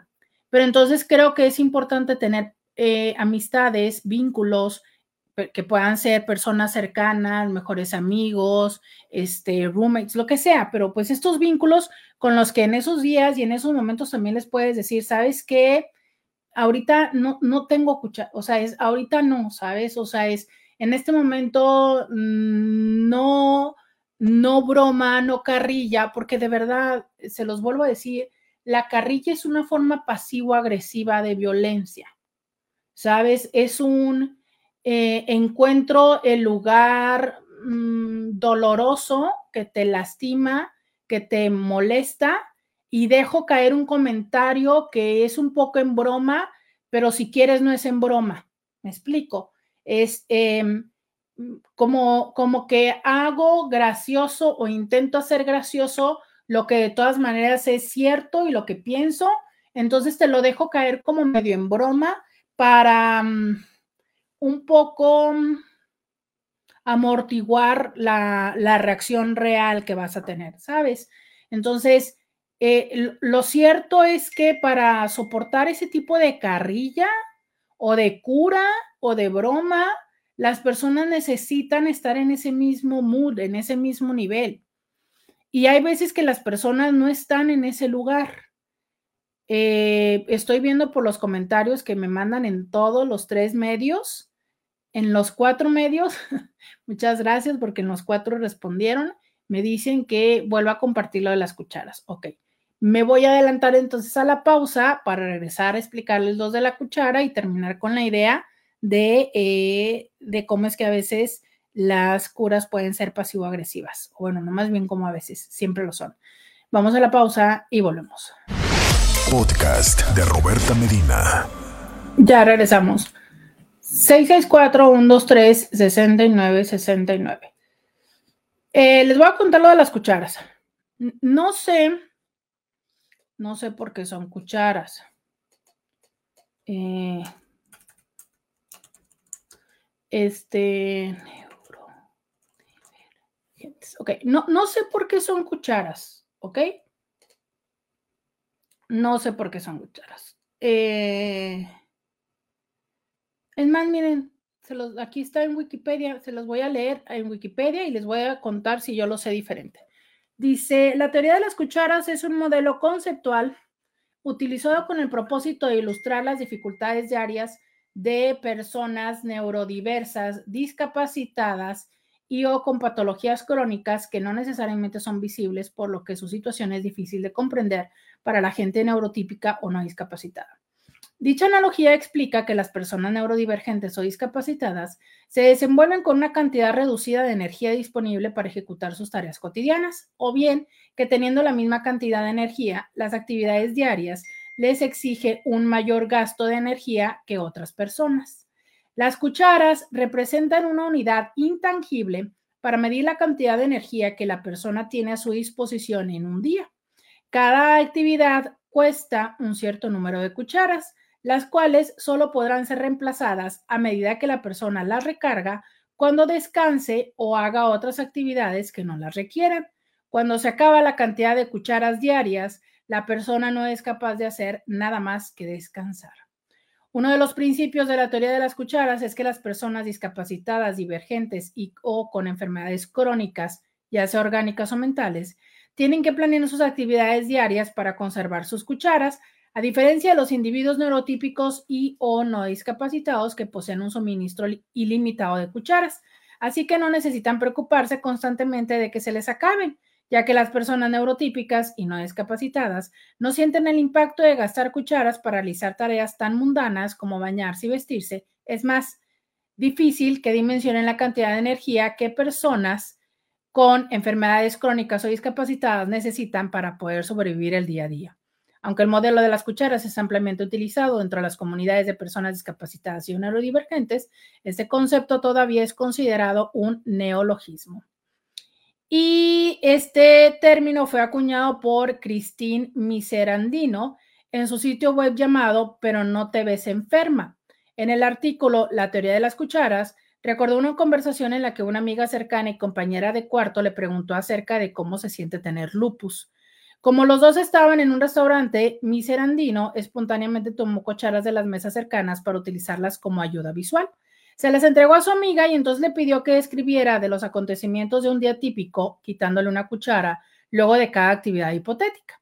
De este modo pudo ilustrar que las cucharas o energía tenían que ser racionadas para evitar que se terminen antes del fin del día. Miserandino también afirmó que es posible de superar el límite diario, pero eso significaría tomar prestadas las del futuro y puede resultar en no tener cucharas suficientes para el día siguiente. Las cucharas podrían ser restauradas después de una noche de descanso. Aún así, las personas con enfermedades autoinmunes también pueden tener desórdenes de sueño, además de suministro particularmente bajo energía. Algunas personas discapacitadas pueden cansarse no por su condición, sino por el esfuerzo constante de tratar de hacer que su patología pase desapercibida. Las personas autistas que se describen en esta teoría informan que cuando ya no les queda energía, experimentan colapsos nerviosos o burnout. O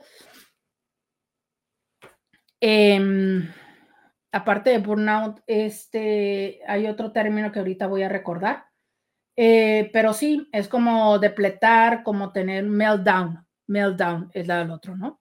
Es como hasta aquí. Entonces, este, mm, es que nunca es lupus. Si algo me enseñó Doctor House es que nunca es lupus. Buen día. Bueno, Em, habría que recordar, o sea, varias enfermedades autoinmunes, como por ejemplo la fibromialgia es otra de ellas, ¿no? Em, la disautonomía, eh, que son padecimientos que no se ven, como se llama el sitio de esta persona, que yo ahorita me estoy enterando de estas otras cosas. Yo nada más conocía la teoría de las cucharas y debo de, decirles que la teoría de las cucharas a mí me la enseñó un paciente que yo tengo que es eh, Asperger, ¿no? Autista del cual he aprendido muchísimo, muchísimo, muchísimo.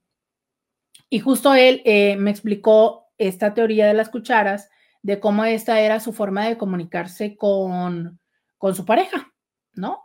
O sea, la manera de decirle, ¿sabes qué? En este momento no tengo cucharas. Mira, dice por acá, definitivamente soy neurodivergente y de muy pocas cucharas.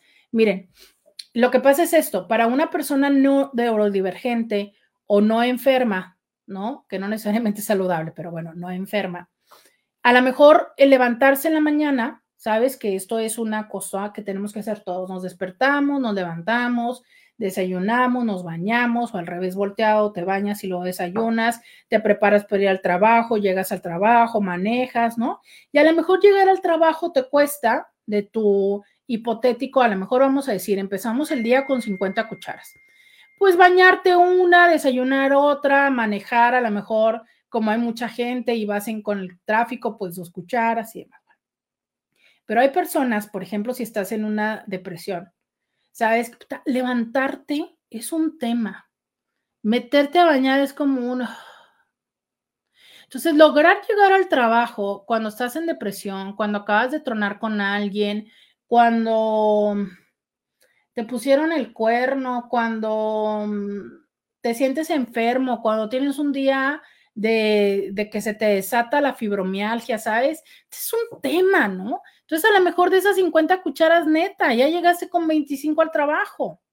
Y aparte llegas y en el trabajo y está otra vez tu compañero o está tu jefa o está el no sé cuánto y el cliente no llegó, ¿no? Como les dije ahorita, de verdad es, me meto a dañar y demás, Luisa me hace, y me visto y todo, ¿no? Luisa me hace un desayuno y lo primero que hago es estamparme toda la yema en el vestido, córrele a los tres minutos antes de entrar al programa por otro vestido, después resulta que traigo el cabello lleno de yema, traigo acá, traigo allá, ¿no? Y a lo mejor cualquier persona es en un momento, en un día, te ríes y dices tú, ja, ja, ja, ja, ja, ¿no? Tan, tan. Pero hay otros días donde dices, puta, es en serio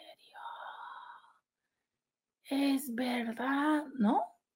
Entonces también explicarles eso, o sea, no solamente son las personas, sino a veces es el día, a veces es el momento. Obviamente que si yo estoy en una situación donde todo me está saliendo súper bien, donde estoy enamorada, donde la vida me sonríe, ¿no? pues te carcajeas del vestido manchado y hasta de eso haces el tema del programa, ¿sabes? Pero hay otros días en los que sientes que la vida no te sonríe o que tú estás atravesando por una situación y que es como, de verdad, sientes que esto que para otras personas o que en otro momento pudo haber sido hasta gracioso, en ese momento para ti es como, no puedes. Entonces, entendamos esto, ¿sabes? Habemos personas que usualmente o nos cuestan más cucharas las actividades cotidianas o perdemos más fácil las cucharas o resulta más fácil, perdón, más, más difícil reponerlas. Porque, ok, yo empiezo con 50 cucharas el día. Resulta que vas eh, por la vida, llegas a tu trabajo, están tus compañeros de trabajo, este, deciden que van a comer juntos, ya sabes, este, te cantan el happy birthday o algo así, ¿no? Ah, ya se te suben las cucharas, cinco cucharas. Resulta que acabas de cerrar una buena venta y tal, pues más cucharas, ¿sabes? Porque tuviste un buen día, porque, porque descansaste, porque tal. Pero hay veces en lo que te decía, ¿sabes? En que de verdad parece que la vida, pero si para nada te sonríe, ¿no? O sea, sales y entonces, pero además chocas, pero además el cliente llegó tarde, pero además tu jefe te regañó, pero además, este, eh, subieron, este, tu pareja te dijo no sé cuánto, entonces, tú, o sea, es, estoy sintiendo que de verdad, no, no, o sea, se me va la vida, no tengo cucharas. Y todo esto tiene que ver con lo que les decía en, en la pausa anterior, de por qué es tan importante poder tener vínculos o algún vínculo en la vida en la que puedas llegar y decirle, ¿sabes qué? Ahorita no tengo, o sea, no tengo. Esto donde a veces, no sé, por ejemplo, em, ver, ver tele con alguien, ¿sabes? O compartir o salir a comer, eh, a veces puede ser algo súper gratificante, pero otras veces también ocupa de esto, de ocupa cucharas o esto que les digo que se llama batería social. Entonces, por eso hay personas que justo cuando se sienten mal, lo que hacen es retraerse porque cualquier vínculo necesita cucharas. Cualquier vínculo necesita batería social. O sea, así sea el vamos a tomarnos un café, así sea el vamos al cine, ¿no? Donde usualmente dices tú, pero pues sí, ¿qué tiene que ver eso? Pues si nomás vamos a llegar a ver la película. Sí, pero por ejemplo, para la mayoría de las personas se implica meterse a bañar o bañarse o estar preparado o ir o este o, ya sea como sonreír o tener la básica chit chat, ¿sabes? Pero si además eres de estas personas que no entiende la parte emocional como puede estar la otra persona y eres de esas personas de las que estás de, ay, no, pero ya sonríe, ah, ya, pues sí, te dejó, pero ¿qué tiene, hombre? Ya, supéralo, ahorita va a venir otra persona, ay, ya, pues si no tienes trabajo, pues ponte a trabajar, ay, si te sientes mal, échale ganas, ay, mándalo a fregar, a, a ver, ¿no? O sea, es, sí, a lo mejor tienes toda la razón.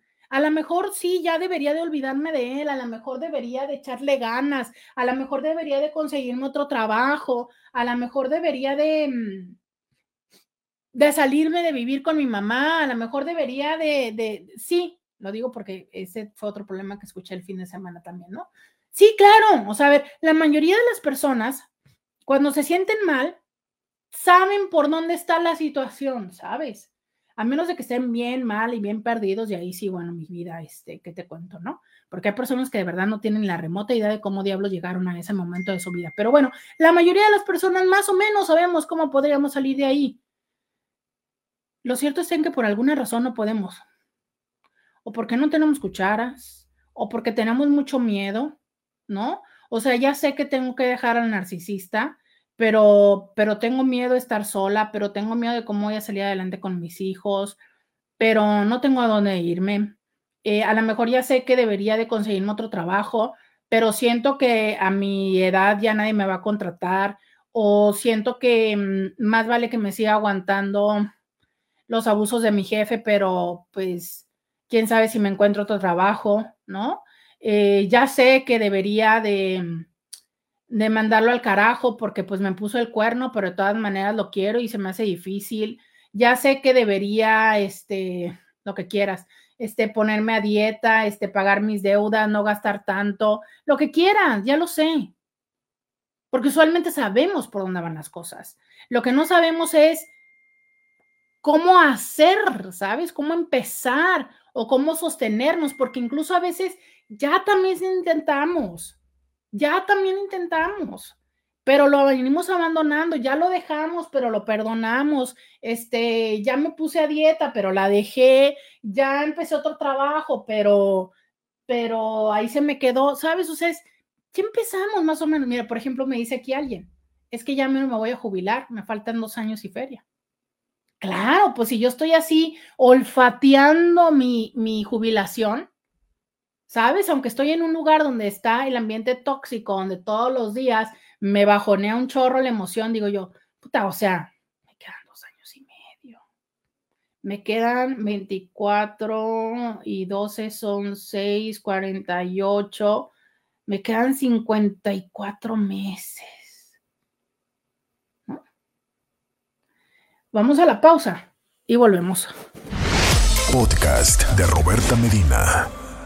Ya regresamos, 664-123-6969.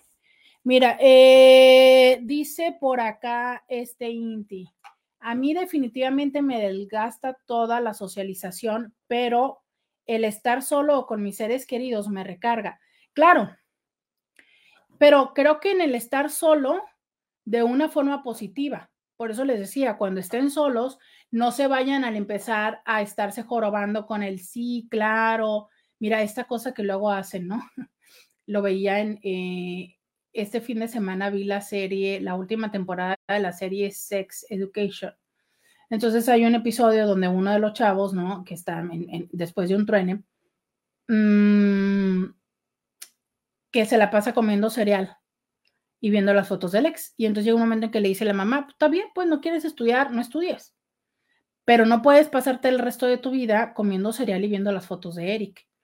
Y es cierto, ¿sabes? Ok, entonces habrá un momento en el que puedas sentirte mal por el ex, por la situación, por el trabajo, pero si te la vas a pasar un tiempo a solas, que sea un tiempo sí eh, como de recargar batería, pero que no sea un tiempo de estarte lastimando y lacerando, ¿sabes?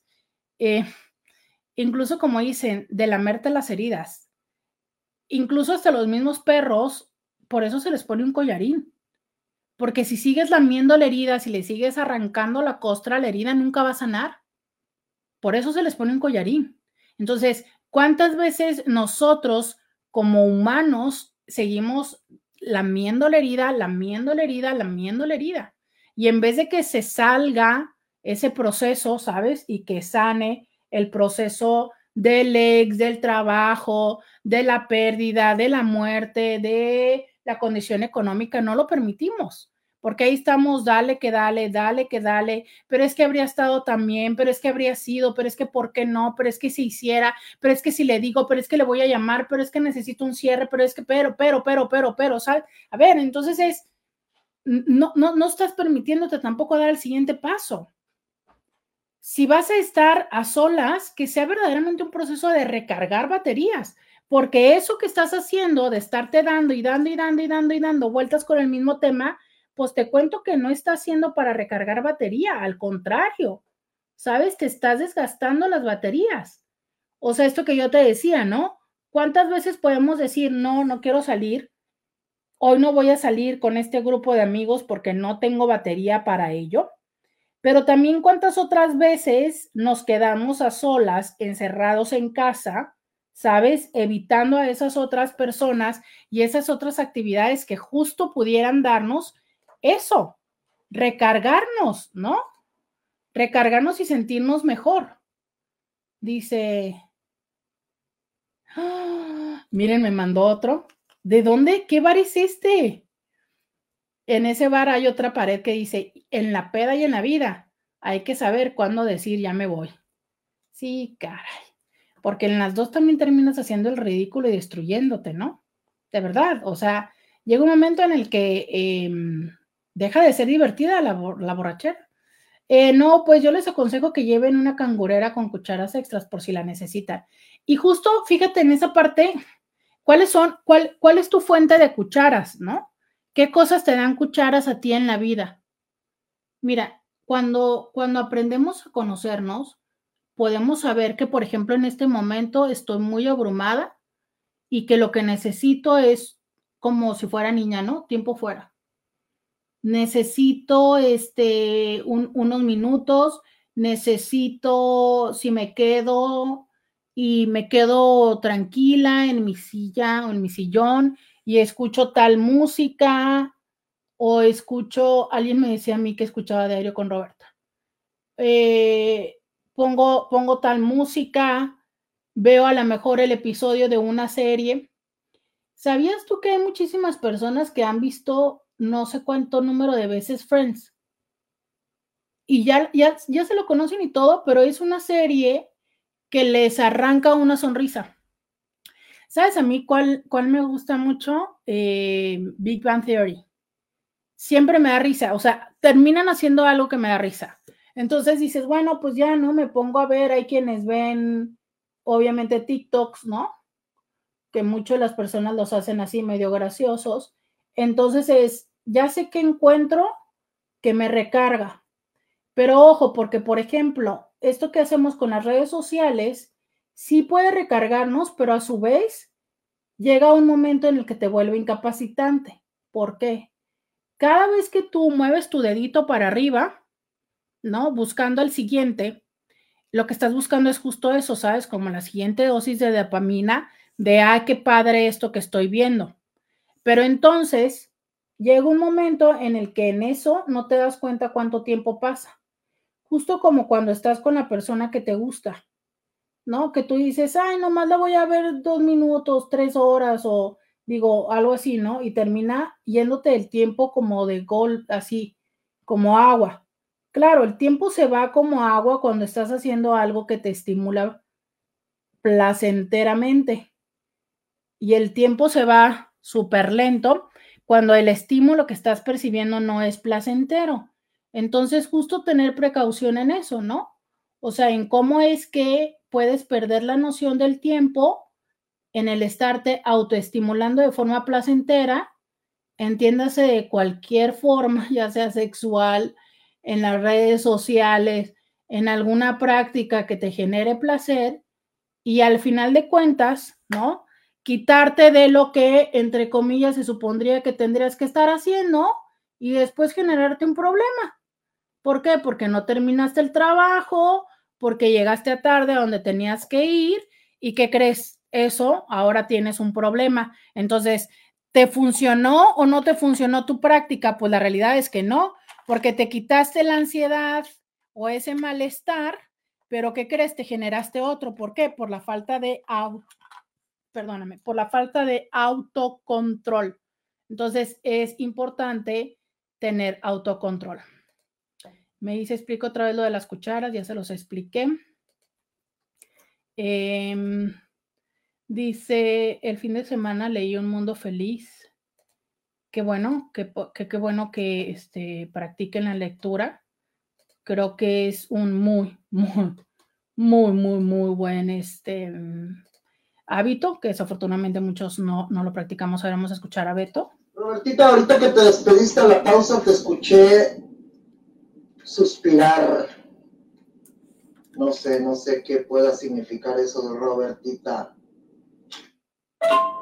o mejor dicho, cuál sea la razón. Robertita quiere decir que si mi Carpio conoce a una, una Barbie de 24 años, nomás le queda un año de noviazgo. Fíjate qué bárbaro, qué bárbaro. El Carpio, bueno, se puede dar esos, esos lujos. Oigan, este, pues sí, ¿no? Pero también significa que ya empieza a practicar la pedofilia este, porque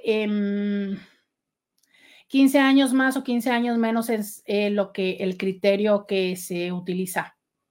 Dice, hola doctora Roberta, lo que habló de los retos que pasábamos las personas que padecemos fibromialgia son unos retos terribles porque esto es discapacitante, pero no se ve, hacemos planes, pero exacto.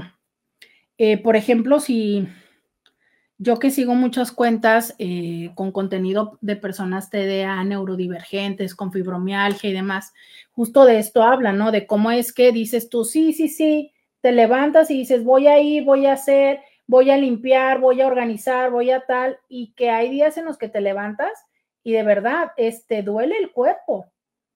Hay días en que despiertas y lo primero que sientes es el dolor de cuerpo y dices tú, uy, uy, ¿no? Y aquellos planes que tenías y aquellos compromisos que a veces eran los compromisos contigo mismo o contigo misma de organizar, que a veces son las prácticas que les digo, las prácticas cotidianas, que puede incluir desde el bañarte, desde limpiar tu cuarto, desde tender tu cama, y dices tú, híjole, no lo pude hacer, ¿no? ¿Y cómo le explicas a las otras personas para quienes la vida no incluye dolor o no incluye este, una, una dificultad? ¿No? Entonces, eh, justo de esto va. Me parece que el término o, o esta analogía de las cucharas nos puede ayudar para hacernos entender con las otras personas y también para comprender a las otras personas, ¿sabes? Y darnos cuenta que no a todos nos cuesta la misma cantidad de esfuerzo las, las acciones en la vida, las acciones y, a veces hasta las actitudes. Y entonces desde ahí es la perfecta explicación del por qué échale ganas no es tan sencillo para todas las personas. Y por qué hay veces en que no sé, o sea, con ganas no se solucionan las cosas, porque, porque no sé ni de dónde echarle ganas, porque no sé, o sea, no, no encuentro cómo, cómo echarle más ganas a la vida, ¿sabes? Y por eso les decía, si, si tú este tipo de comunicación lo llegas a tener con, con, las personas, si llegas a tener una persona que te diga, sabes que en este momento no puedo con más, en este momento, este, sí quiero verte, pero, pero no quiero salir, pero no, ¿sabes? Pero no puedo hablar mucho, pero, pero hoy no, hoy no me vuelvas a platicar de, de, de, de, tus dramas, de tus temas, vamos a ver solamente la tele, ¿sabes? E, es una forma de decir, vamos a acompañarnos, pero sin ponerle más a esto de la vida y, entender que no es por egoísmo, que no es por porque no le importe, es porque en ese momento la otra persona ya está teniendo un día complicado y que porque a veces el acompañamiento es, es no necesariamente es un acompañamiento o no se trata solamente de echar porras ¿Sabes? A veces es simplemente como de tomar la mano del otro y decir, aquí estoy para lo que necesites y eso será suficiente compañía. Y eso también se da mucho en la ansiedad. ¿Sabes? O sea, el decir, ok, aquí estoy contigo. Dime qué necesitas.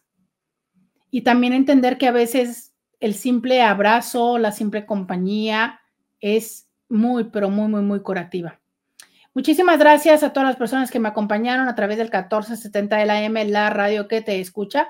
Muchas gracias por todos sus mensajes. Gracias al señor Scooby en los controles. Hasta mañana. Roberta Medina. Escúchala en vivo de lunes a viernes a las 11 de la mañana por RCN 1470 AM.